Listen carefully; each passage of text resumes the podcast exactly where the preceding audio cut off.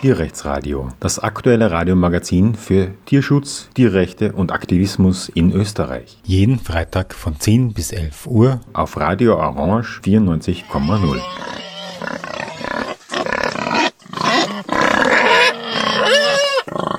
Der folgende Beitrag ist ein bisher unveröffentlichtes Interview von Ende August 2023. Das Thema Klimakrise hat in dieser Zeit leider nichts an Aktualität verloren.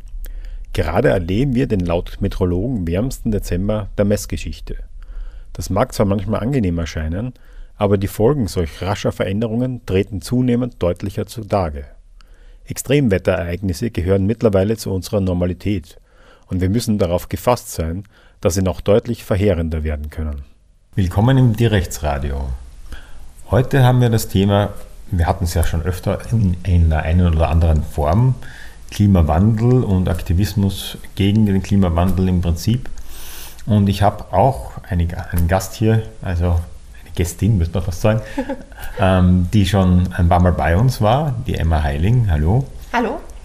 Und sie ist natürlich eine gute Person, um über dieses Thema zu sprechen, weil sie auch eine eigene Organisation gegründet hat und auch schon seit vielen Jahren engagiert ist in dem Bereich.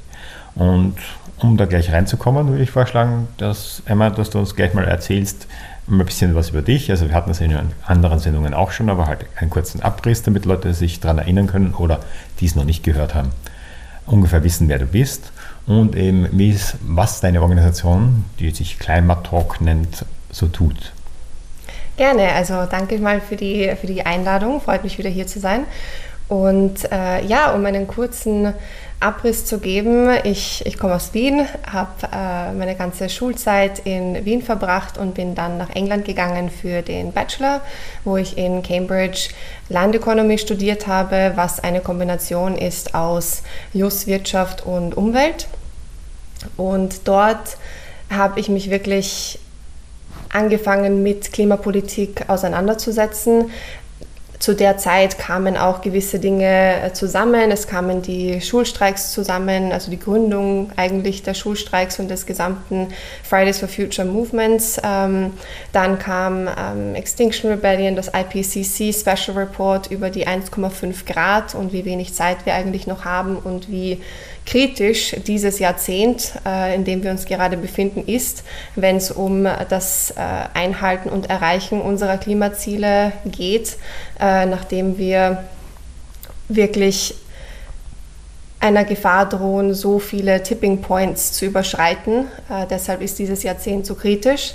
Und äh, am Ende äh, von meinen drei Jahren im Bachelor habe ich dann meine Organisation, damals noch keine offizielle Organisation, äh, Climate Talk gegründet, weil, wir, äh, weil ich gemerkt habe in einem äh, Meeting, das wir hatten zur COP26, die damals noch eben 2020 in Glasgow hätte stattfinden sollen, dann wurde sie ein Jahr verschoben aufgrund von Corona, wie große Unterschiede es eigentlich gibt im Wissensstand von äh, jungen Leuten, die alle sehr motiviert sind und engagiert sind.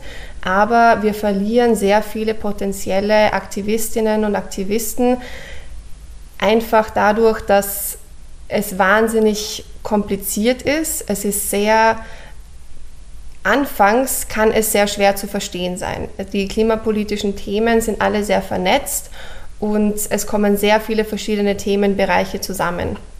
Und damals bei diesem ursprünglichen Meeting, da gab es Leute, die hatten schon wahnsinnig viel Erfahrung. Und die, da ging es dann schon um sehr detaillierte Begriffe wie das äh, Pariser Agreement, Artikel 6, Loss and Damage, der Global Stocktake und so weiter.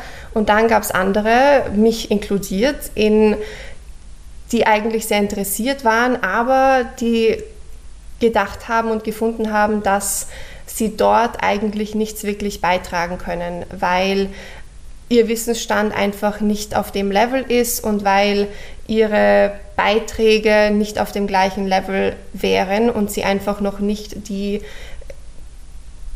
Details von Klimapolitik sich damit beschäftigt haben. Das lag jetzt nicht an ihnen und dadurch ist die Idee gekommen, Climate Talk zu gründen. Aber weil du das Meeting erwähnt hast, äh, ich mir ist nicht klar, was war das für ein Meeting? Das Ach war ein so, Meeting, ein Vorbereitungsmeeting für zur Konferenz zu fahren? Oder?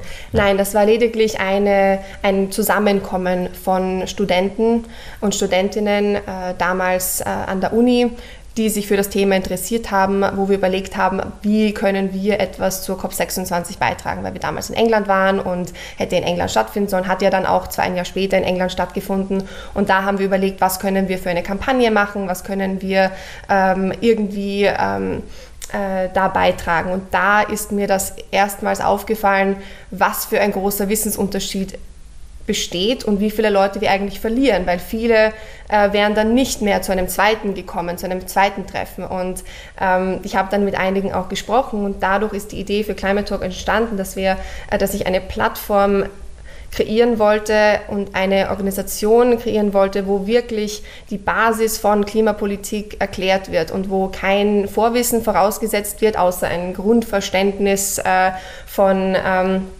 von der, von der Klimakrise, obwohl wir auch dafür ähm, erklärende Artikel haben, aber ähm, ein Grundverständnis vom Problem, aber kein Vorwissen, was Klimapolitik betrifft. Und da ist die Idee entstanden, dass wir dort die Leute abholen wollen, die sich gerne engagieren möchten und die das Problem erkannt haben, aber nicht wissen, wo sie anfangen sollen. Und das ist oft das Problem, weil es gibt sehr viel zu tun, aber es ist oft sehr schwierig anzufangen, den ersten Schritt zu setzen. Das ist immer, äh, es kommt sehr bedrohlich rüber teilweise und man weiß nicht genau, wo man ansetzen sollte. Und hier kommt eben Climate Talk äh, ins Spiel. Und äh, dann habe ich nach meinem Bachelor ein Gap Year gemacht, ähm, war ähm, auch direkt im Corona-Jahr. Das heißt, es gab äh, sehr viel, sehr viel online und wir haben es dann auch alles online aufgebaut. Und äh, in diesem Jahr habe ich sehr viel Zeit in Climate Talk investiert. Wir sind auch eine offizielle Organisation geworden, äh, offiziell registriert mit Sitz in Wien und habe sonst auch noch sehr viel bei anderen ähm, Organisationen mitgearbeitet und Praktika gemacht und habe dann meinen Master begonnen in Paris, auch in Umweltpolitik und äh, bin dann jetzt vor einigen Wochen fertig geworden. Das war ein zweijähriger Master in Paris und jetzt bin ich fertig und, und wieder zurück in Wien und fokussiere mich jetzt äh, wieder auf äh, Vollzeit zum ersten Mal auf, auf Climate Talk, und äh, bin jetzt schon sehr gespannt, wie es die nächsten, nächsten Monate weitergehen wird. Aber da können wir jetzt noch im Detail äh, später darauf eingehen. Und äh, ja, dann kann ich auch noch mehr erzählen über die Struktur von Climate Talk und was wir jetzt genau machen und wie es sich entwickelt hat. Mhm. Ja, na, vielen Dank mal für diesen Grundabriss, äh, wie das entstanden ist, sozusagen Climate Talk und ein bisschen über deinen Hintergrund. Äh, das nächste, was ich gerne ansprechen würde, ist ja, dass Ihr habt ja schon einige Konferenzen und so weiter besucht und ähm, aufgrund dieser Erfahrung und auch vielleicht auch deiner Vorbildung wirst du wahrscheinlich einen gewissen Einblick haben, was du dort erlebt hast, beziehungsweise was die Erfahrungen waren, beziehungsweise vielleicht sogar was die Erwartungen waren und was sich unterscheidet, was dann tatsächlich passiert ist. Und dass du uns da ein bisschen einen Einblick geben kannst, mal erstens, äh, welche Institutionen, Personen bringen sich in Diskussionen und, und Konferenzen ein, wie die COP 26, 27 und vielleicht auch ähnliche Konferenzen.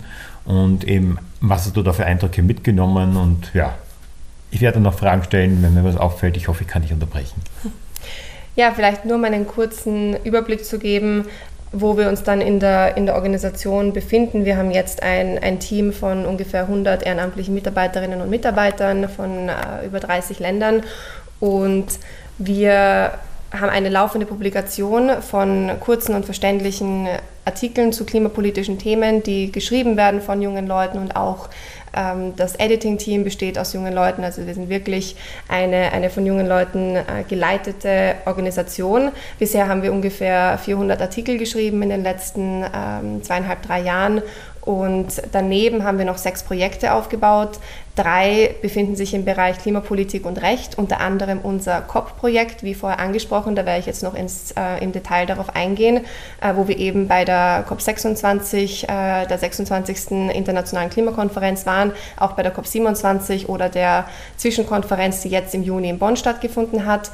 Dann haben wir auch noch ein Projekt, das fokussiert sich auf EU-Klimapolitik und ein Projekt, wo wir eine Datenbank aufbauen, zu Klimaklagen, die von jungen Leuten eingebracht werden gegen Regierungen oder gegen ähm, große Firmen beispielsweise und die verständlich aufbereitet werden für äh, junge Leute, die keinen rechtlichen Hintergrund haben, dass wir da die Argumente erklären, dass wir da erklären die Entscheidungen und sie eventuell dazu auch inspirieren, in ihrem eigenen Land und in ihrem eigenen Umfeld äh, etwas Ähnliches einzubringen. Und dann gibt es drei Projekte, die sich darauf fokussieren, was können junge Leute jetzt mit diesem Wissen machen, ähm, weil es ist so wichtig, dass wir mehr junge Leute in eine äh, in einen Klimaberuf auch bringen, weil eigentlich schlussendlich ist jeder Beruf äh, sollte ein Klimaberuf sein und man muss nicht äh, Klimawissenschaft studiert haben, um etwas gegen die Klimakrise zu machen, auch beruflich. Selbst in, allein in unserem Team brauchen wir Leute mit ganz vielen verschiedenen ähm, Skillsets und ganz vielen verschiedenen Talenten. Dann haben wir ein Projekt, das fokussiert sich auf Unikurse. Da haben wir eine Karte, eine Weltkarte erstellt mit ähm, bisher ungefähr 400 Unikursen, die sich auf den Bereich Klimapolitik und äh, äh, in verschiedensten ähm, Kontexten äh, beziehen und ein Projekt, das sich auf äh, Praktika im Klimabereich äh, fokussiert und ein Projekt, das bauen wir gerade auf, das sich auf Berufe im Klimaprojekt, äh, im Klimabereich fokussiert. Aber das war jetzt nur mal, um einen groben Grundriss zu geben, äh, wie die Organisation funktioniert und was wir schon gemacht haben. Und jetzt vielleicht, um im Detail auf das COP-Projekt einzugehen, äh, was sich vom COP26-Projekt jetzt ins COP28-Projekt äh, entwickelt hat. Ähm, und mit unserem COP27-Projekt ähm, waren wir eben auf der, auf der COP27 und haben erfreulicherweise auch den Jugend-Karls-Preis für Österreich dafür gewonnen, jetzt im Mai.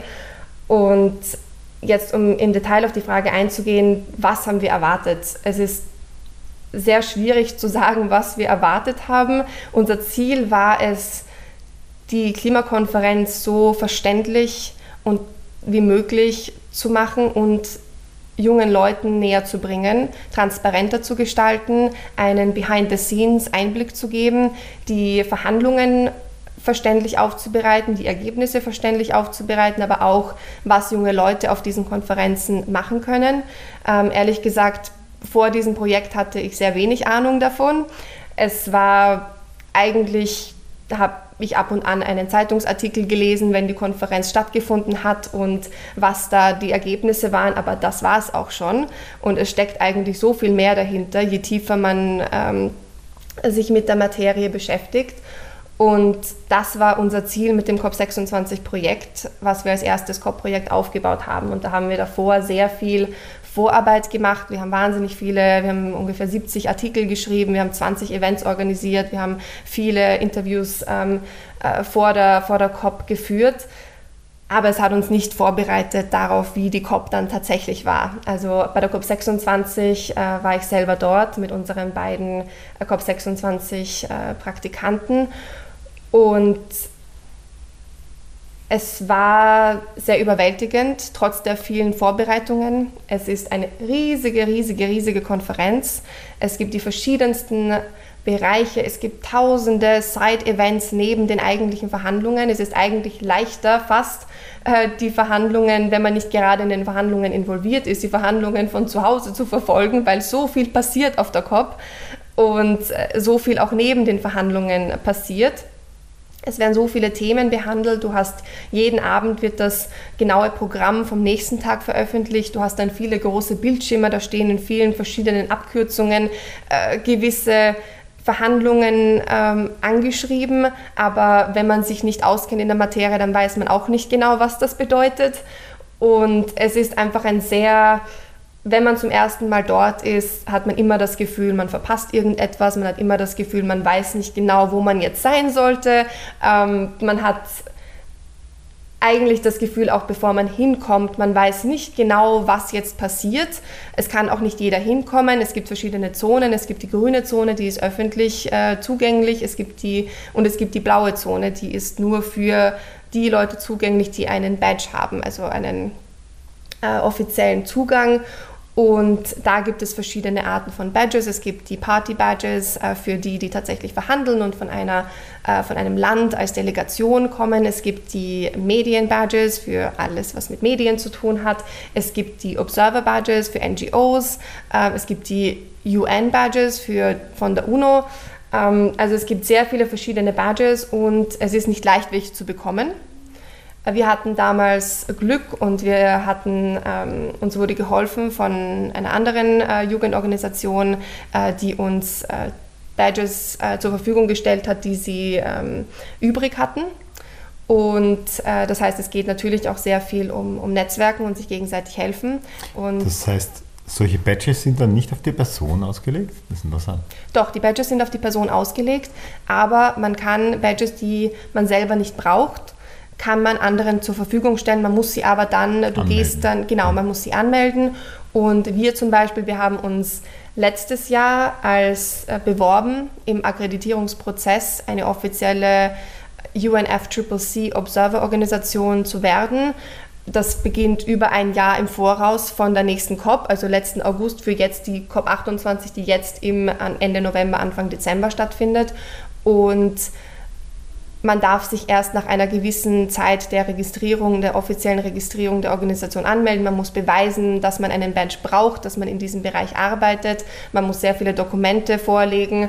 Und glücklicherweise wurden wir jetzt zumindest provisionally ähm, zugelassen, erst vor zwei Wochen für jetzt die COP28. Es ist noch nicht fix, nachdem die offizielle Institution und die offiziellen Teilnehmer, die das dann entscheiden, schlussendlich treffen erst bei der eigentlichen COP zusammen. Das heißt, du kannst erst nach der COP dann wissen, bist du tatsächlich zugelassen als offizieller Observer. Das ist alles nicht so leicht. Das haben wir alles in den letzten Jahren auch ein bisschen Learning by Doing und mit der, mit der Hilfe von anderen tollen jungen Leuten, die schon im Bereich arbeiten, geschafft. Die 27er war ja auch dazwischen. Genau. Die 27er war auch dazwischen ähm, und bei der 27er hatten wir drei Leute ähm, von unserem Team dort, wo wir tatsächlich auch die Badges bekommen haben. Dann insgesamt waren wir sechs. Äh, drei sind dann auch noch über ihre Arbeit und andere Organisationen gekommen und waren dann auch, ähm, haben dann auch für uns gearbeitet, äh, teilweise auf der COP27. Aber auch da muss ich sagen, gibt es einen großen äh, Dank auszusprechen an andere äh, Jugendorganisationen, die uns wiederum äh, ihre übrigen Badges zur Verfügung gestellt haben, mit denen wir dann auch zusammengearbeitet haben und äh, haben wir eine äh, tolle Collaboration auch gehabt mit, mit äh, anderen äh, Jugendorganisationen, die dort waren. Aber es ist wirklich eine, eine Frage von, vor allem wenn man noch nicht akkreditiert ist und auch wenn man akkreditiert ist, entscheidet man nicht selber, wie viele Badges man haben möchte, sondern man muss eine gewisse Quota, also man bekommt eine gewisse Quota und so viele Personen kann man dann nominieren.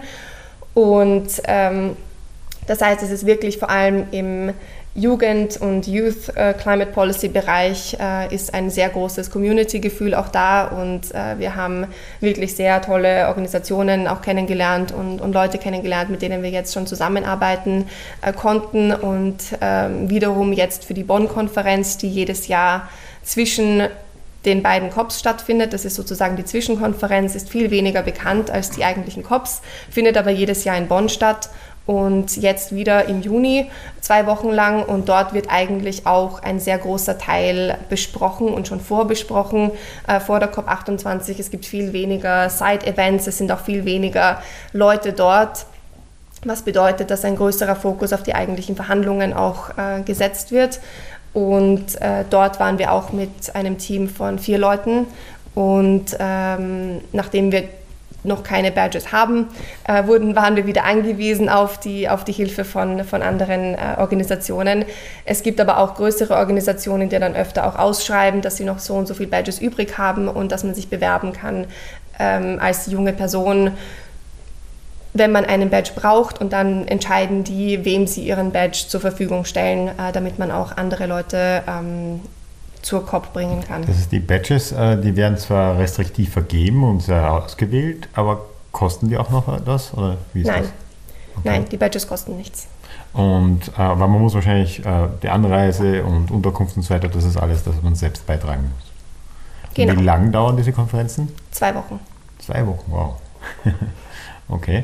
Also offiziell immer bis zum Donnerstag, aber meistens werden sie ein oder zwei Tage verlängert, weil äh, sie sich noch nicht einigen konnten.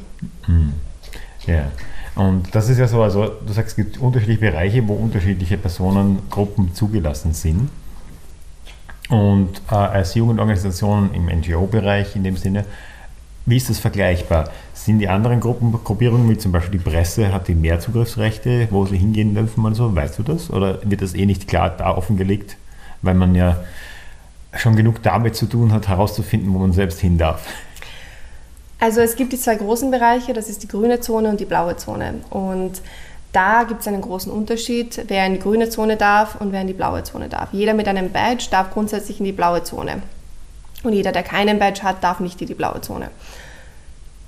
Bei den Badges selber gibt es dann noch gewisse Unterschiede. Zum Beispiel dürfen Leute mit einem Party-Badge auch in Verhandlungen, wo andere Leute nicht rein dürfen, zum Beispiel auch die Presse oder, in, oder Observers, ähm, die vor allem die NGOs, die Observer, äh, Observer Badges haben, die dürfen dann in gewisse private Verhandlungen nicht hinein, wo Leute mit einem Party Badge schon hinein dürfen.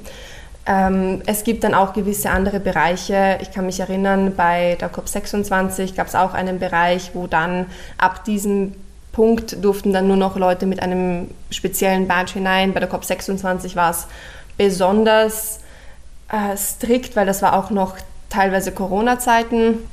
Da war dann auch die, die grüne Zone noch ein bisschen restriktiver, musste man sich Tickets besorgen und so weiter und durfte nur drei Tage rein. Ähm, es gibt schon gewisse Bereiche, wo, wo dann nur Leute mit gewissen Badges reinkommen, aber ich würde mal sagen, wenn man einen Badge hat und in die blaue Zone darf, dann ist das schon ein riesiger Schritt, weil dann darf man in den Großteil der Verhandlungszone hinein und dann darf man auch in den Großteil der Konferenzräume hinein. Und die Side-Events, sind die ähnlich äh, geregelt in Bezug auf Zugriff und so weiter? Also wo man hinkommen darf?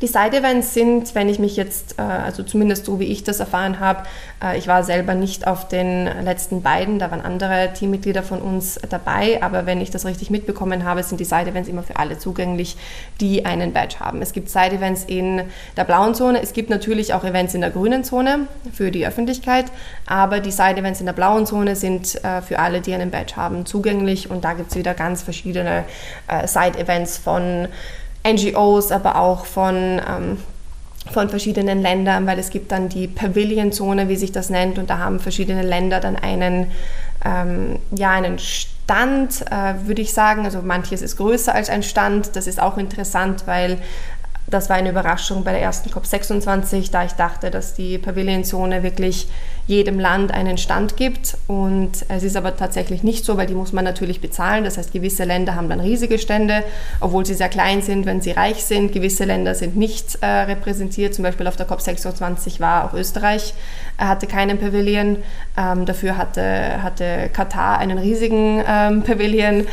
Und die organisieren dann auch Side-Events. Also sie organisieren Events und es gibt für jeden Pavilion dort gibt es ein eigenes Tagesprogramm bei, an jedem Tag der, der zwei Wochen. Das heißt, es ist wirklich ein überwältigend. Deshalb es, es passiert so viel zur gleichen Zeit und man es hilft natürlich, wenn man mit einem Programm in die COP geht. Das ist beim ersten Mal natürlich auch schwierig, aber je klarer die eigenen Vorstellungen sind, was man aus dieser Konferenz herausbekommen möchte, desto einfacher ist es dann bei der Konferenz. Mhm. Und hast du den Eindruck, dass die blaue und grüne Zone auch aus dem Aspekt einen Sinn ergeben würde, dass man sagt, okay, in der Öffentlichkeit, die Sachen, die für die Öffentlichkeit geplant sind, sind auf eine Art und Weise aufbereitet, wo man eben, wie du es vorhin beschrieben hast, was ja auch äh, die Idee deiner Organisation ist, dass man eben äh, es allgemein verständlich aufbereitet, damit der Zugang nicht erschwert ist, ist die grüne Zone eher in diesem Ideal ausgelegt und die blaue Zone braucht schon auch mehr Hintergrundwissen, damit man das Sinnvolles daraus mitnehmen kann. Ich würde sagen, vermutlich schon, wenn man das jetzt so grob formuliert, äh, auf jeden Fall, weil einfach die technischen Verhandlungen alle in der blauen Zone stattfinden und die technischeren Events auch. Die grüne Zone ist teilweise auch eine Ausstellungszone. Da gibt es sehr viel ähm, auch Organisationen und, und Firmen, die dann dort ausstellen und auch andere Events und sicher auch zugänglichere Events. Es kommt aber auch sehr viel auf das Hostland an, weil das kann dann auch wieder anpassen, wie genau ähm, wird das gestaltet, die grüne Zone. Und ich glaube, da gibt es schon größere Unterschiede ähm, auch pro Cop. Und es ist dann auch nicht, es ist natürlich zugänglicher für die Leute, die dort sind und im Land sind und äh, einen Zugang zu COP finden wollen. Das ist grundsätzlich eine sehr gute Idee, also unterstütze ich voll und ganz. Aber sehr viel erhöht es die Accessibility der COP jetzt meiner Meinung nach nicht, weil es natürlich wieder nur beschränkt ist auf die Leute, die sich vor Ort befinden. Und es geht eben oft nicht ins Detail der Verhandlungen, die gerade stattfinden. Das heißt, was natürlich noch besser wäre, ist in der grünen Zone auch mehr zu erklären, was wird gerade verhandelt, was bedeutet das, ähm, wie kann ich die Ziele verstehen, wie kann ich die vergangenen Agreements verstehen, ähm, welche Länder haben welche Positionen, aber das sind natürlich alles sehr politische Themen und heikle Themen und ähm, soweit ich das mitbekommen habe, auch auf der COP26, fokussiert man sich eher auf grundsätzliche Lösungen von gewissen Startups oder NGOs oder dies oder jenes, aber wenig im Detail der Policies, die gerade in der anderen Zone verhandelt werden, was meiner Meinung nach wichtiger wäre, um die Zugänglichkeit und das Verständnis zu erhöhen der Allgemeinbevölkerung. Ja, also so wie du das beschreibst, klingt das ja so, dass sozusagen da praktisch zwei Events stattfinden. Das eine ist eben die Verhandlungsseite, wo wirklich die Leute, die Entscheidungen treffen, zusammensitzen, versuchen, sich zu einigen. Und das zweite ist eben der Teil für die Öffentlichkeit, in dem sie versuchen, das Thema aufzubereiten, aber gar nicht wirklich eben auf die Verhandlungen eingehen, was wahrscheinlich auch gar nicht so leicht ist, muss man dazu sagen, wenn die ja gerade ongoing sind. Das heißt, man weiß noch nicht wirklich, was man dazu sagen sollte, weil möglicherweise ändern sich Standpunkte und dergleichen. Aber das heißt, das sind wirklich sozusagen zwei völlig unterschiedliche Bereiche, auch mit einer Ausrichtung, was sie damit machen. Äh, du hast schon erwähnt, dass du das sinnvoll finden würdest, wenn man eben mehr auf die Verhandlungen eingehen würde, tatsächlich als eine Maßnahme, wie man die äh, Konferenzen nützlicher machen könnte, jetzt offensichtlich für die Öffentlichkeit bzw. auch für junge Leute. Hm. Sind da noch andere Aspekte, die dir einfallen? Klar, es kommt ganz auf die, auf die Perspektive an. Für junge Leute wäre es auf jeden Fall notwendig, die Konferenzen zugänglicher zu machen. Also vor allem die letzten Konferenzen, die ich jetzt eben mitbekommen habe, waren, es war sehr schwierig für junge Leute überhaupt hinzukommen, überhaupt einen Badge zu bekommen, überhaupt ein Funding zu bekommen, überhaupt eine Unterkunft zu bekommen, die wahnsinnig teuer waren. Die, es war wirklich unsere, also einer, also unseren Delegierten wurde letztes Jahr in Ägypten am Tag, wo der eine schon hingereist ist, das Hotel storniert, weil sie gemeint haben, sie nehmen doch keine Leute für die COP. Dann musste er das andere, ein anderes Hotel anschreiben, die sich eigentlich hätten kümmern sollen um die Jugendunterkünfte. Da war auch ein komplettes Chaos, was das betrifft. Dann hat irgendwer gemeint, er braucht das Zimmer doch nicht. Dann musste man natürlich schauen, kann man der Person vertrauen. Und Gott sei Dank hat sich dann schlussendlich, zumindest für unsere ähm, Teammitglieder, äh, ist es grundsätzlich okay gelaufen. Aber es war wahnsinnig teuer, es war sehr schwierig, die ganze Organisation war sehr chaotisch. Auch bei der, bei der COP26 hatten wir äh, insofern Glück, dass wir bei einer sehr netten Gastfamilie, die ich über fünf Ecken von meinem Bachelor ausgegraben habe, äh, gratis eine Unterkunft hatten zu dritt, was natürlich sehr ähm, günstig war und wahnsinnig nett. Und ähm, wie gesagt, wir waren sehr viel auf ähm, die äh, Hilfe anderer angewiesen. Aber es gab auch viele, die in Edinburgh gewohnt haben, weil es in Glasgow keine Plätze mehr gab und, oder weil es einfach zu teuer war. Ähm, weil der Zugang einfach nicht gegeben ist. Und es gibt einige Länder, die haben schon zum Beispiel Jugenddelegiertenprogramme. Österreich ist eines davon. Und solche Programme sind ein sehr guter erster Schritt, um junge Leute ähm, zur Konferenz zu bringen. Selbstverständlich ist es auch ein wichtiger Schritt, ihre Anliegen dann auch ernst zu nehmen und äh, nicht nur einen Zugang zur Konferenz als Zuschauer zu bieten, sondern auch eine Möglichkeit, dass sie sich aktiv einbringen können und die Anliegen der jungen Leute einbringen können, weil immerhin verhandeln sie unsere Zukunft. Das heißt, es ist wahnsinnig wichtig, dass wir unsere Anliegen dort einbringen können. Es gab einen Schritt in der, ähm, bei der COP27, nämlich den Children and Youth Pavilion.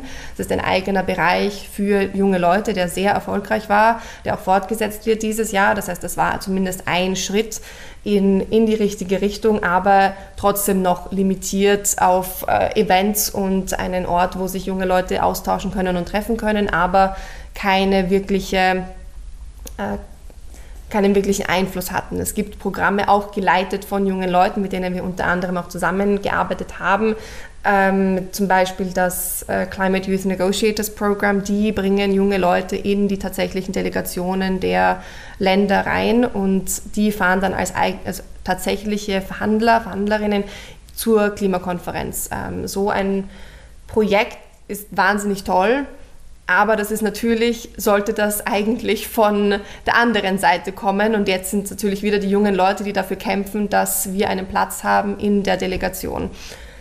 Auf der anderen Seite gibt es ein riesiges Problem, dass immer noch sehr viele Lobbyisten der fossilen Industrie zur COP kommen ähm, bei der letzten COP waren es über 600, 636 um genau zu sein. Das waren ein Viertel mehr als bei der COP 26, wo auch schon wahnsinnig viele waren. Und das ist als Konzept eigentlich absurd, dass man die Leute der Industrie, einer der destruktivsten Industrien überhaupt zur Klimakonferenz kommen lässt die gezeigt haben, dass sie eigentlich nur ein Interesse haben, die Verhandlungen zu verlangsamen und die äh, Klimapolitik grundsätzlich zu verlangsamen oder wenn es geht auch äh, zu stoppen. Und das ist etwas, das geht gar nicht. Äh, wie wir jetzt dieses Jahr gesehen haben, äh, wir haben jetzt einen Präsidenten sogar, der auch gleichzeitig der, also den COP28-Präsidenten, der auch gleichzeitig der Chef der nationalen Ölfirma ist ja, ähm, die Verbesserung in dieser Hinsicht ist noch nicht in Sicht, äh, wenn man das jetzt so formulieren kann. Mal, ja, man wird schauen, man wird sehen, was jetzt tatsächlich rauskommt, aber es ist schon auch sehr bezeichnend, dass im finalen Agreement von der COP26 zum ersten Mal überhaupt der Begriff Fossil Fuels erwähnt wurde. Bis dahin konnten sie sich noch nicht darauf einigen, das Problem beim Namen zu nennen und das überhaupt schriftlich festzuhalten. Das erinnert mich an eine sehr gute Rede von einer indischen Aktivistin, äh, jungen Klimaaktivistin ähm, von Fridays for Future, die ich bei einem Event in Paris gesehen habe. Und äh, die Sharavi ist ihr Name und die hat in ihrer Rede gesagt, ja, man soll sich jetzt bitte nicht schrecken, aber sie wird jetzt das F-Wort verwenden, Fossil Fuels, weil das in vielen äh, Klimakonferenzen eben noch nicht äh, der Fall war. Und allein das ist schon schockierend. Und es ist ein Raum auf der Konferenz, wo zumindest ich auch das Gefühl hatte, bei der COP26, es steht zwar überall sehr groß, ja, wir müssen jetzt Race to Net Zero und dies und das und es ist dringend, steht da überall in großen Buchstaben und Ausstellungsstücken, aber du hast eigentlich nicht das Gefühl, dass du dich wirklich auf einer Krisenkonferenz befindest. Es sollte eine Krisenkonferenz sein. Jetzt gehen wir auf die 28. zu und es hätte eigentlich nur eine brauchen sollen. Und natürlich weitere, um die Details zu besprechen, aber es hat allein 26 gebraucht, bis das Thema Fossil Fuels überhaupt in das Agreement gekommen ist, was komplett unverständlich ist. Natürlich verständlich, wenn man weiß, wie die Welt funktioniert, aber es sollte auf jeden Fall nicht so sein. Und das ist wirklich etwas, was sich ändern muss in den nächsten Jahren. Die COP muss zur Krisenkonferenz werden. Alle Parteien müssen sich dessen bewusst sein, dass sie die Zukunft der Erde, die Zukunft des Planeten hier verhandeln und dass das Leben nicht nur der zukünftigen Generationen, sondern auch der aktuellen Generationen auf dem Spiel steht. Wir haben es jetzt allein im Sommer gesehen, wie viele Katastrophen wir jetzt schon wieder hatten. Letztens bei der COP27 äh, stand gerade ein Drittel von Pakistan unter Wasser nach einer riesigen Katastrophe. Und es sind diese ganzen Dinge, die einem immer wieder zeigen und jetzt immer öfter zeigen, in welcher Situation wir uns eigentlich befinden. Und dass wir das Problem beim Namen nennen müssen und dass wir zusammenarbeiten müssen und dass wir an Lösungen arbeiten müssen und dass wir auch wirklich zu Agreements finden müssen, die die Verantwortung auch in den Fokus stellen, die Verantwortung der entwickelten Länder im Gegensatz zu den, äh, zu den Entwicklungsländern, die Verantwortung der äh, reichsten Teile der Gesellschaft im Gegensatz zu den ärmsten Teilen der Gesellschaft.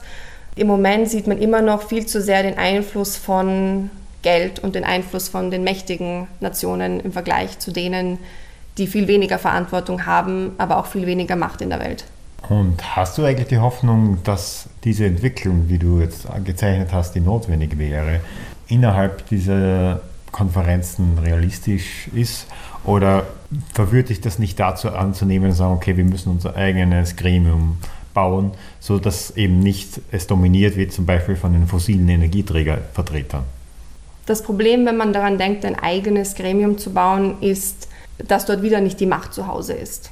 Man kann so viele eigene Konferenzen, man kann Konferenzen haben mit äh, Klimaaktivistinnen und Aktivisten, die sich ja schon zusammentun in tollen Events und Beratungen und Meetings und es gibt sehr, sehr viele Leute in der, in der Klimabewegung, die sehr, sehr viel arbeiten und die wirklich alles tun, um irgendwie eine grüne und nachhaltige Zukunft zu schaffen. Aber meiner Meinung nach bringt es nichts, ein separates Gremium zu etablieren, weil wir auch einfach nicht die Zeit dafür haben. Die nächsten Jahre, die aktuellen Jahre sind so kritisch, allein die Zeit, die es braucht, sich auf ein winziges Teil in einem Agreement zu einigen. Wenn man jetzt daran denkt, ein komplett neues Gremium zu erschaffen, das braucht allein, wenn man das in Erwägung zieht, würde das einfach viel zu lange brauchen. Man muss dort ansetzen, die Dinge nehmen, die funktionieren, die Organisation nehmen, die funktioniert, aber die Dinge, die nicht funktionieren, an denen muss man drehen und an diesen, an diesen Schrauben muss man drehen. Und das ist meiner Meinung nach realistischer für die Jahre, die jetzt kommen. Es gibt sicher Schrauben, an denen zu drehen ist. Es gibt viele Schrauben, an denen die Klimabewegung und junge Aktivistinnen und Aktivisten schon seit Jahren oder fast Jahrzehnten versuchen zu drehen manchmal erfolgreich, aber oft eben entgegen einer sehr mächtigen Industrie, entgegen einer sehr mächtigen Politik, entgegen sehr mächtigen Interessen.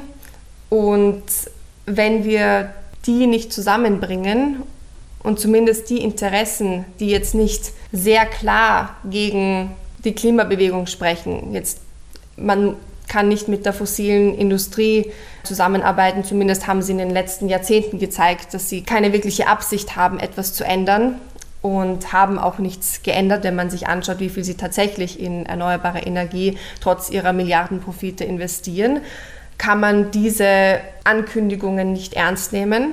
Aber wir brauchen alle Leute, alle Industrien, alle Politikerinnen, Politiker, alle Entscheidungsträger.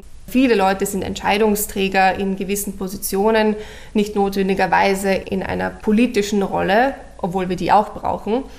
Und die müssen sich auf die Seite der jungen Generationen, auch der aktuellen Generation stellen, weil wenn man nichts tut, dann steht man auch auf der anderen Seite. Will ich Teil des Problems oder Teil der Lösung sein? Ja, das ist so gesagt ganz, ganz einfach. Und wenn man nichts tut, dann ist man Teil des Problems.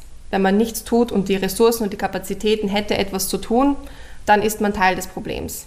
Wir brauchen einen viel größeren Teil der Bevölkerung, der Industrie, die Teil der Lösung sein wollen.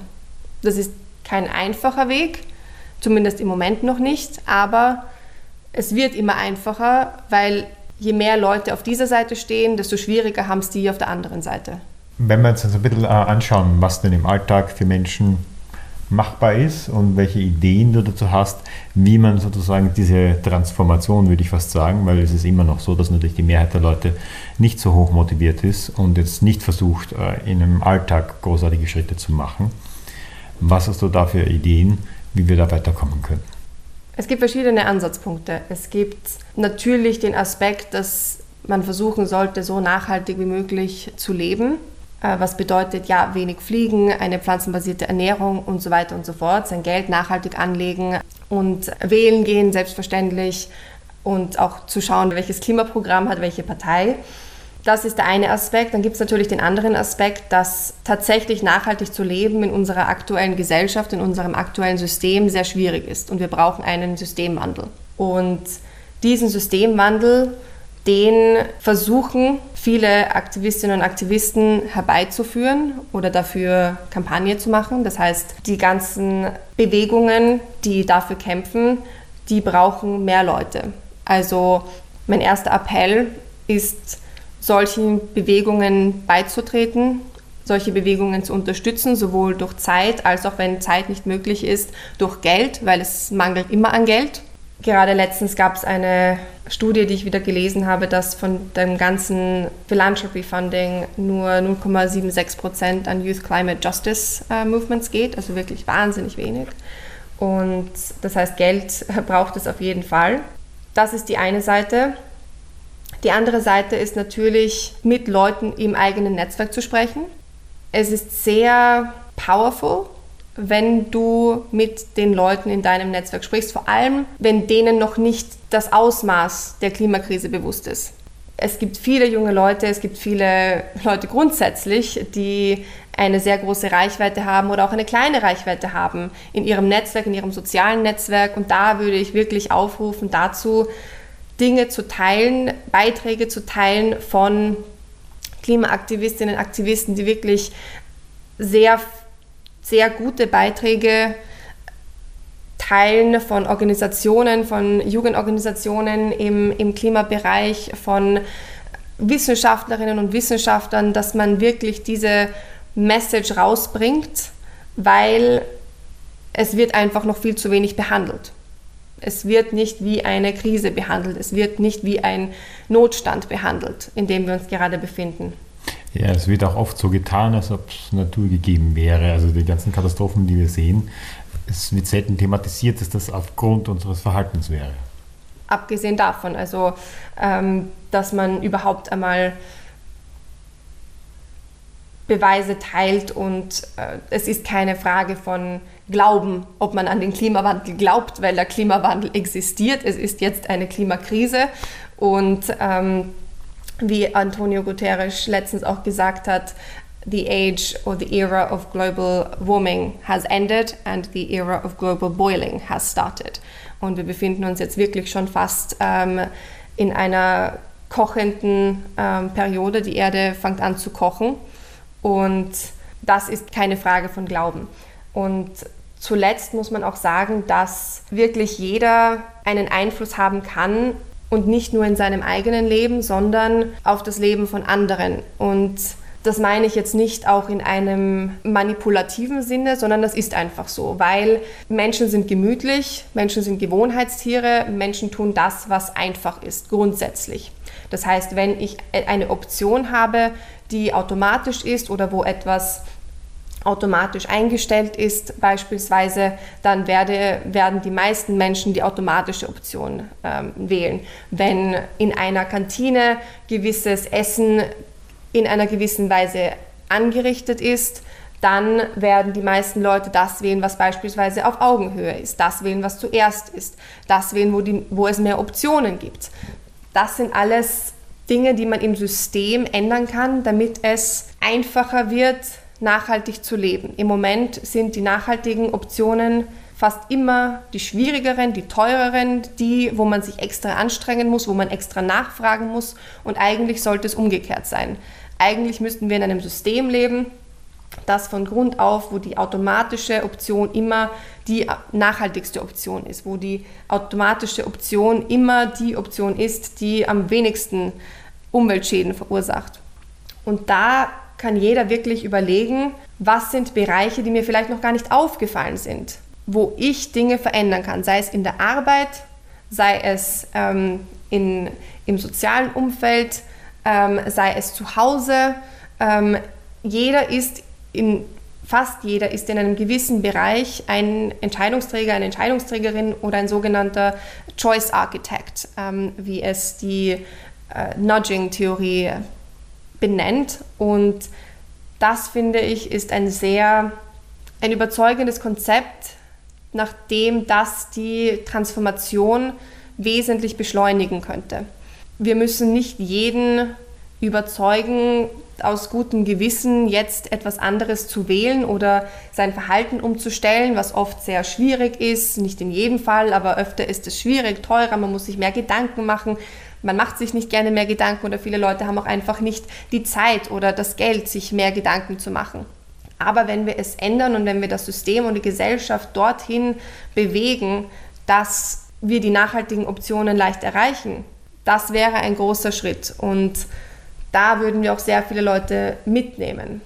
Und es kann so einfach sein, das ist jetzt ein Bereich, äh, ein Beispiel aus dem Ernährungsbereich, zum Beispiel wenn man die Option von vegetarischen oder veganen Optionen verdoppelt in einer Kantine, dann hat eine Studie gefunden, dass 80 Prozent mehr gewählt werden.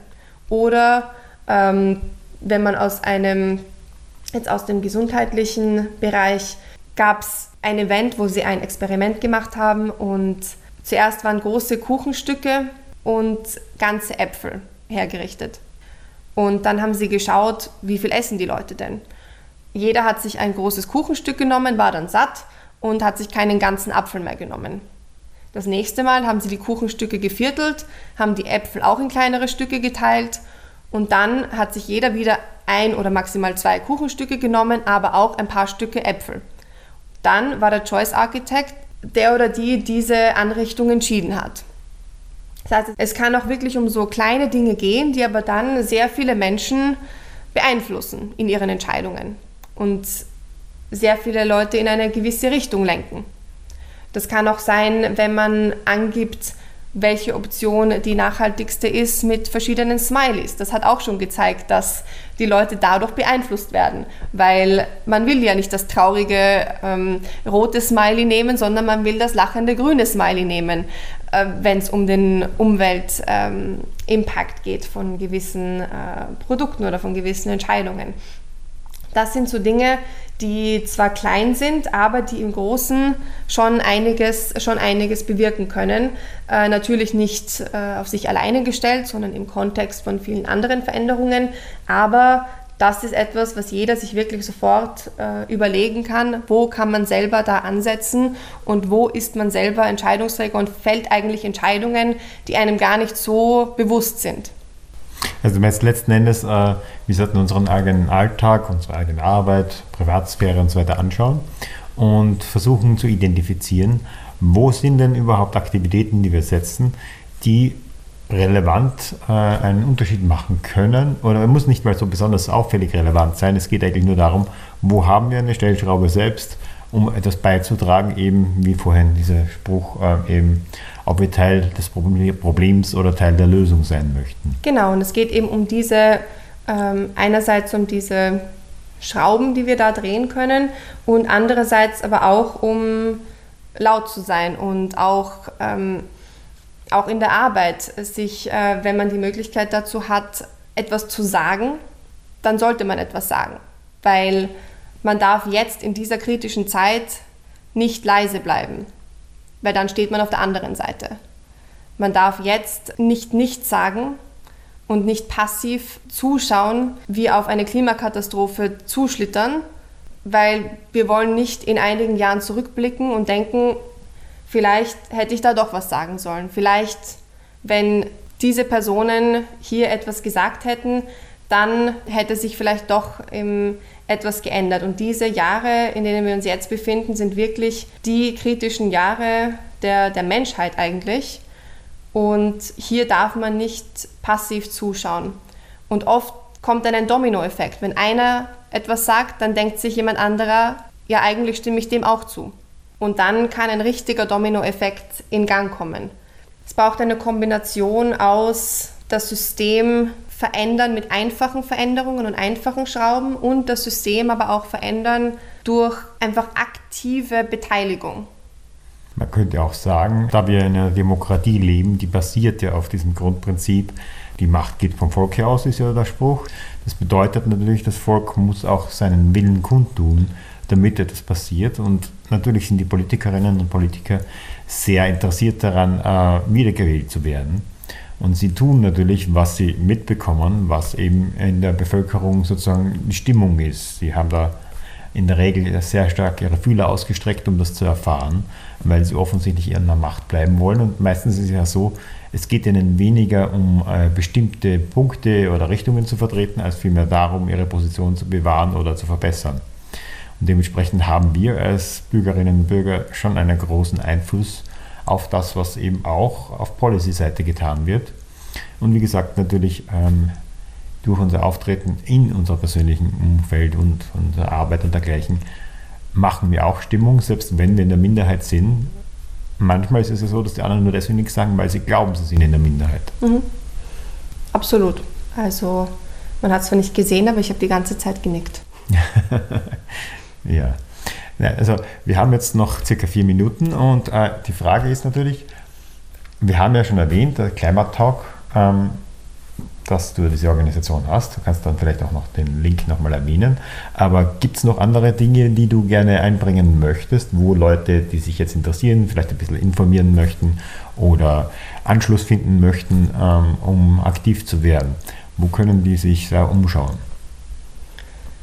Es kommt ganz darauf an, in welchem Bereich man sich für klimapolitische Themen äh, interessiert, kann ich äh, sehr empfehlen, ähm, wenn man sich fürs Detail interessiert, gibt es Organisationen wie Carbon Brief zum Beispiel, die das wirklich, die ganzen Policies und die Ergebnisse von äh, den Konferenzen zum Beispiel wirklich in sehr sehr, sehr gut recherchiert und sehr lange Beiträge auf ähm, aufarbeiten. Es gibt auch einen tollen Newsletter, der alle ähm, einmal jeden Tag und auch es gibt auch einen wöchentlichen, wenn man nicht jeden Tag die Neuigkeiten lesen möchte, äh, sich abonnieren kann. Die machen tolle Arbeit, verwenden wir auch oft für unsere Recherchen, wo wir dann versuchen eben äh, das noch äh, verständlicher und zugänglicher, vor allem für junge Leute aufzubereiten. Aber das kann ich auf jeden Fall, auf jeden Fall empfehlen.